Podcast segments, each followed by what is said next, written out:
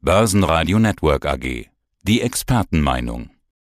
Die Märkte fallen und steigen. Warum? Wir fragen Thomas Timmermann, Fondsinitiator Thomas Timmermann. Mein Name ist Thomas Timmermann, ich bin CEO bei der Tim Invest und dort zuständig für den Tim Invest Europa Plus Fonds.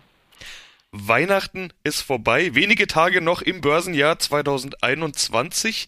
Der DAX und auch viele andere Börsen hatten im Laufe des Jahres einige Allzeithochs.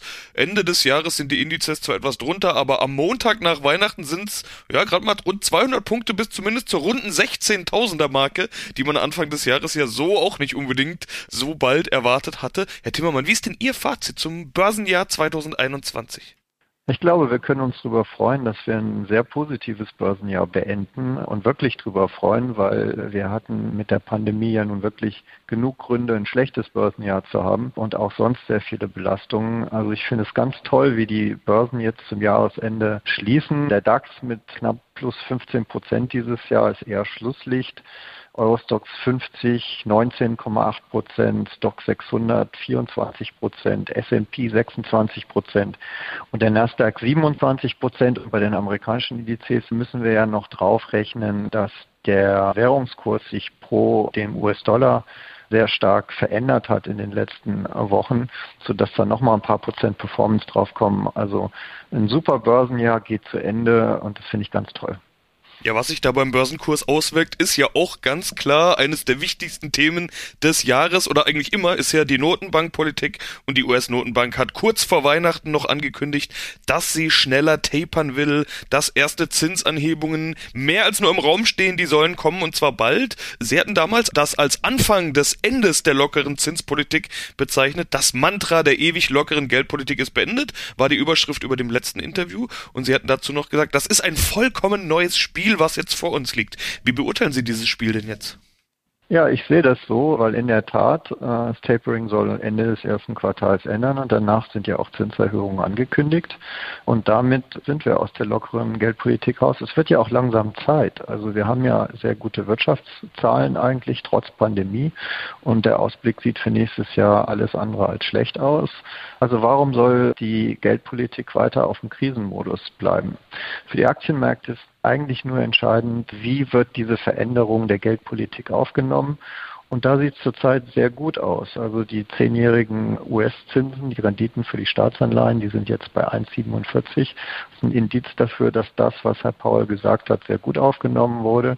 Und er hat ja auch sich ein Fenster offen gelassen. Er hat gesagt, ja, wir beenden das Ende ersten des Quartals. Aber wann die ersten Zinserhöhungen kommen, das macht er natürlich abhängig von der wirtschaftlichen Lage. Also sollte die Pandemie nochmal zu einer Verschlechterung der Wirtschaftsaussichten führen, dann kann er da einfach ein bisschen verzögern. Und ich glaube auch die sehr, sehr zurückhaltende Art und Weise, wie die EZB mit diesem Inflationsthema zurzeit umgeht, beflügelt einfach die Aktienmärkte weiter, weil man hat wirklich den Eindruck, sollte die Krise nochmal kommen, dann bleibt eh alles locker und sollte die Krise weggehen und die Wirtschaftsdaten super gut werden und alles sich erholen, dann wird man sehr vorsichtig sein mit den ersten Zinsschritten und das ist eigentlich ein, ein gutes Environment für Aktien für nächstes Jahr. Apropos sollte die Wirtschaft sich erholen, das hat man ja eigentlich für das Jahr 2021 schon so angesetzt. Es ging ja auch ganz gut los, aber dann kamen ja viele Holperer und Hürden, die uns doch noch ein bisschen den Stock in die Speichen gesteckt haben, so will ich es mal sagen. Sie hatten noch in Q2 davon gesprochen, dass wir durchaus jetzt bis aufs DAX-Ziel 17.000 laufen könnten und es ging ja auch mal rasant in die Richtung. Jetzt sind es aktuell nicht mal 16.000. Diese Hürden des Jahres, beispielsweise Corona, wird das denn besser im nächsten Jahr? Also kommt diese Erholung 2022, die wir 2021 eigentlich schon sehen wollten? Ich könnte es mir vorstellen, ich wünsche es mir und ich denke, alle wünschen es sich. Ich glaube, dass Omikron jetzt nochmal alles ein bisschen verändert hat. Es ist nochmal die Intensivierung der Impftätigkeit hat stattgefunden. Die Folgewirkung dieses Omikron-Viruses scheint auch gar nicht so stark zu sein. Es führt alles dazu, dass noch mehr Leute geimpft werden, die Herdenimmunisierung eigentlich noch mehr zunimmt und irgendwie, obwohl ich kein Virologe bin und wirklich überhaupt keine Ahnung davon habe, habe ich das Gefühl, dass die Folgewirkungen gerade in Kombination mit Boostern und Impfen immer geringer werden und dadurch auch die harten Lockdowns eigentlich immer seltener werden und man sich so langsam aber sicher an diesen Virus gewöhnt und er dann hoffentlich mit der Zeit auch verschwindet. Und da finde ich, sollte man einfach zuversichtlich sein. Es werden ja auch neue Medikamente entwickelt, es gibt jetzt schon eine Pille etc. All das wird sich weiterentwickeln. Und ich glaube oder ich hoffe, dass wir eher am Ende der Pandemie sind als bei der unendlichen Weiterentwicklung.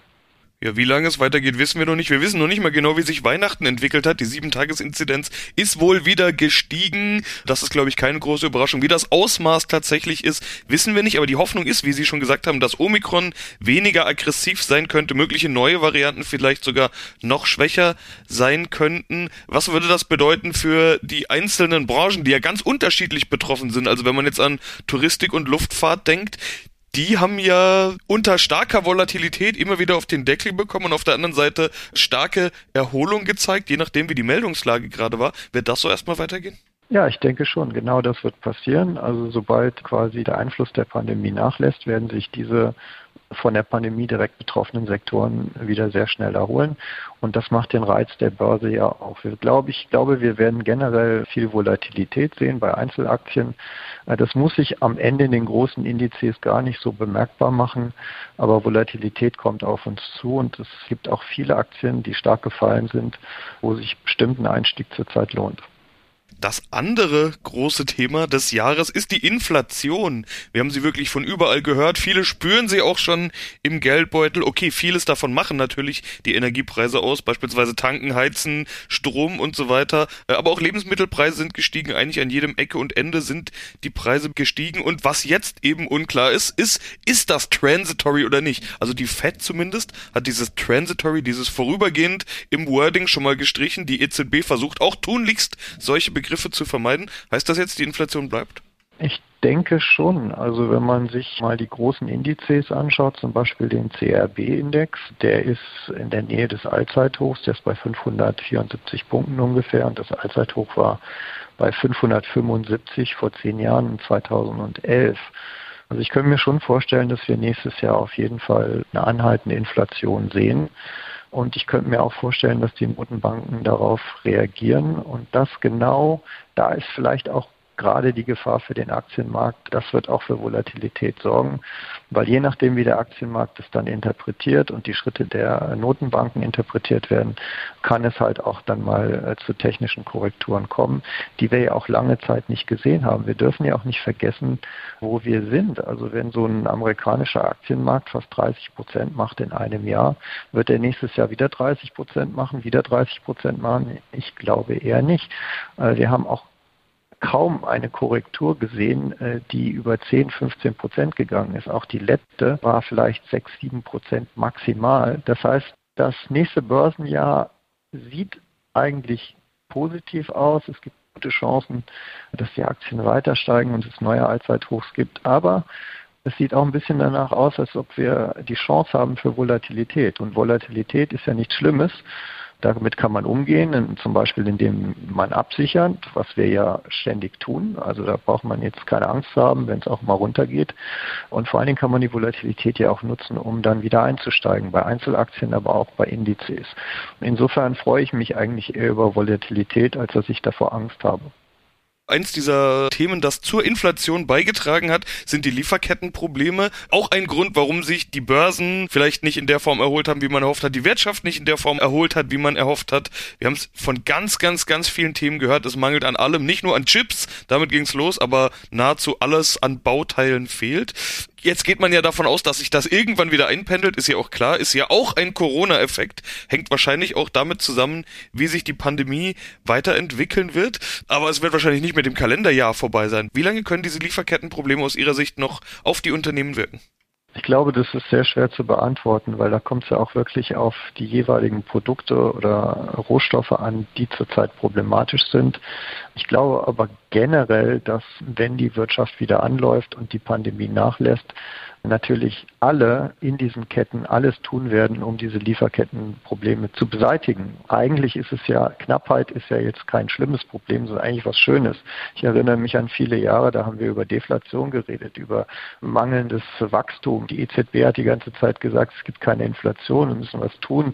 Wir wollen Inflation haben. Jetzt, jetzt haben wir halt Lieferkettenprobleme und jetzt haben wir halt Inflation.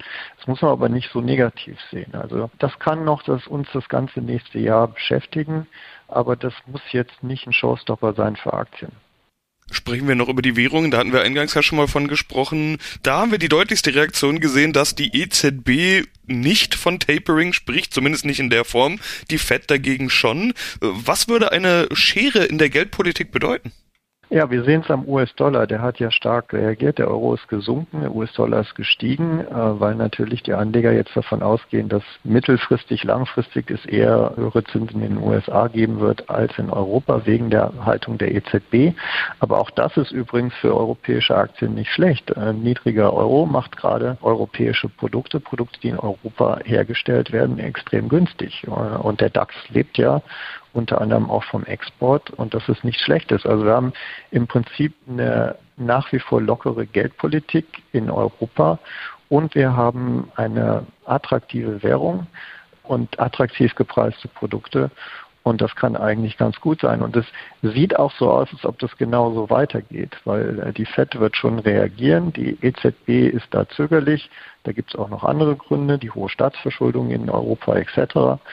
Und ich denke, diese Schere wird eher da bleiben und das äh, sorgt eher dafür, dass der Euro nicht steigt, dass er eher niedrig bleibt gegen den US-Dollar. Und das ist gerade für die Exportwirtschaft eigentlich ganz gut. Was ist eigentlich mit diesem TINA-Begriff? Den haben wir jetzt ja immer wieder gehört. There is no alternative. Wenn jetzt in den USA die Zinsen steigen, gibt es dann vielleicht bald eine Alternative zu Aktien? Also werden US-Staatsanleihen wieder attraktiv? Naja, wie gesagt, wir sind im Moment bei 1,47 Prozent. Ich weiß nicht, ob das attraktiv ist angesichts der Inflation, die wir dort haben, würde ich sagen eher nicht. Und selbst wenn jetzt die ersten Zinsschritte kommen, das sind dann 25, 50 Basispunkte, ist das ja eben nicht etwas, was Aktienmarkt, der dieses Jahr zwischen 15 äh, und 30 Prozent fast an Performance geliefert hat, wirklich in irgendeiner Weise gefährden kann. Die Aktien haben ja auch bestimmt attraktive Dividenden nächstes Jahr. Also ich glaube, die Aktie bleibt auch im nächsten Jahr noch attraktiv. Aber die Bäume wachsen nicht im Himmel, die Risiken sind immer noch da, die Märkte sind weit gelaufen, die US-Märkte sind auch ziemlich hoch bewertet und deswegen muss man da mit einem wachsamen Augen dran gehen und das rausholen aus dem Aktienmarkt, was rauszuholen ist. Äh, es könnte sein, dass wir einen guten Start haben ins Jahr, weil jetzt gerade die Technik sehr interessant sieht. Wir hatten ja durch Omikron nochmal so einen Einbruch äh, fast aller Börsen, insbesondere den DAX hat es am meisten äh, erwischt und da wurde technisch, wurden die 100-Tage- und die 200-Tage-Linien getestet. Äh, DAX ist auch unter die 200-Tage-Linie gegangen. Das haben aber alle Indizes wieder gut gemacht. Ne? Also der Abstand von der 200-Tage-Linie beim DAX ist jetzt 1,7 Prozent, im Eurostox 3,4 Prozent, im S&P 8 Prozent. Das heißt, wir haben von der Technik her eine ganz, ganz solide Börsenphase im Moment und da dadurch, dass wir diese Korrektur hatten, also diesen plötzlichen Einbruch wegen Omikron, hat diese Überkauftheit des Marktes auch abgenommen. Das heißt, der Markt ist jetzt eigentlich bereinigt. Er hat einige rausgeschüttelt in dieser Korrektur. Deswegen könnten gerade die nächsten Tage und nächsten Wochen zur Überraschung aller extrem positiv laufen. Und dennoch wachsames Auge, hatten Sie gesagt. Wie sieht das wachsame Auge bei Ihnen konkret aus in der Strategie im Portfolio-Management? Wir sprechen ja dann immer über Ihre Absicherungsstrategie. Wie sind Sie da gerade aufgestellt? Ja, wir hatten ja bei 16.300 den DAX abgesichert, dann ging es auf 15.300, dann haben wir Absicherungsgewinne realisiert, neu abgesichert bei 15.300, dann ging es wieder hoch, dann haben wir bei 15.600 quasi die Absicherung hochgeschoben. Da ist sie im Moment, äh, wir sind jetzt bei 15.780 gerade im DAX. Wenn er weiter steigt Richtung 16.000, wovon ich im Moment ausgehe, werden die Absicherungen immer weiter hochziehen. Wir haben im Moment eine Exponierung, also eine Aktienquote von knapp 45 Prozent. Das ist für einen defensiven Fonds absolut angebracht zurzeit. Ich könnte mir aber vorstellen, wenn die Technik sich verbessert, dass wir die auch noch mal ein bisschen hochfahren zum Jahresanfang. Wir haben trotz Absicherungsstrategie dieses Jahr 11,5 Prozent Performance erreicht. Das ist unter Berücksichtigung der Ausschüttung auch von 4 Euro, die wir jetzt äh, vor Weihnachten gebracht haben. Und das ist eigentlich für so einen defensiven Fonds, der nur eine Volatilität von knapp 7 Prozent hat, eigentlich ein ganz gutes Ergebnis. Könnte immer besser sein. Knackige Auf Aufwärtstrends sind nicht das Beste für eine Absicherungsstrategie. Da braucht man sie nämlich gar nicht. Und die kostet halt Exponierung, also Aktienquote. Aber ich glaube, im nächsten Jahr haben wir auch mal die Chance, so eine Korrektur sehr gut zu spielen. Also, dass es runtergeht, dass wir die Absicherungsgewinne realisieren, dass es dann wieder hochgeht und wir mit einer höheren Aktienquote dabei sind. Und dann, glaube ich, hat der Fonds auch mal die Chance, von Seitwärtsmärkten zu partizipieren, was dieses Jahr überhaupt nicht der Fall war. Und davor, Sie hatten gesagt, der Start könnte recht gut verlaufen. Was ist denn möglich? Was können Sie sich vorstellen? Ja, ich denke, der DAX ist jetzt drei Prozent unterm Allzeithoch bei 16.290. Warum soll der zum Jahresanfang nicht wieder da hochlaufen? Also wenn man den Stock 600 zum Beispiel nimmt, der ist sowieso nur noch ein Prozent weg von seinem Allzeithoch. Der DAX hat, hat immer diese relative Schwäche, auch wegen dem Impact von Asien. Aber warum soll er das nicht aufholen? Also warum sollen wir nicht Richtung Allzeithochs zurückgehen und einen positiven Start ins Jahr haben? Es ist von der Saisonalität her auch immer das erste Quartal eigentlich ein gutes Quartal. Und das Erstaunlichste ist ja, die Meldungen, die wir nach wie vor von der Pandemie haben, sind ja wirklich negativ. Trotzdem schafft es der Markt jetzt auch zwischen den Jahren eigentlich sich sehr gut zu erholen. Und ich hatte es ja erwähnt, die Technik. Ich begründe es eigentlich vorwiegend aus der Technik heraus. Die Technik hat sich extrem verbessert äh, in den letzten Tagen ähm, seitdem wir diesen Einbruch wegen Omikron hatte. Und dieser Schub aus der Technik, der könnte eigentlich dafür, dafür reichen, dass der DAX wieder da hochkommt und die anderen Indizes werden alle neue Allzeithochs machen, weil der S&P zum Beispiel, der ist gerade null, der ist auf Allzeithochniveau. Das heißt, wenn er jetzt ein halbes Prozent hochgeht, haben wir ein neues Allzeithoch. Ne? Also es ist alles nicht so weit weg, es ist zum Greifen nah also positive Aussichten, dann nehmen wir uns mal als guten Vorsatz ins neue Jahr mit, dass wir alle ganz optimistisch sind. Herr Timmermann, soweit erstmal vielen Dank. Ich danke Ihnen, Herr Leben. Das war der Podcast von Tim Invest mit Thomas Timmermann. Börsenradio Network AG. Das Börsenradio für Privatanleger.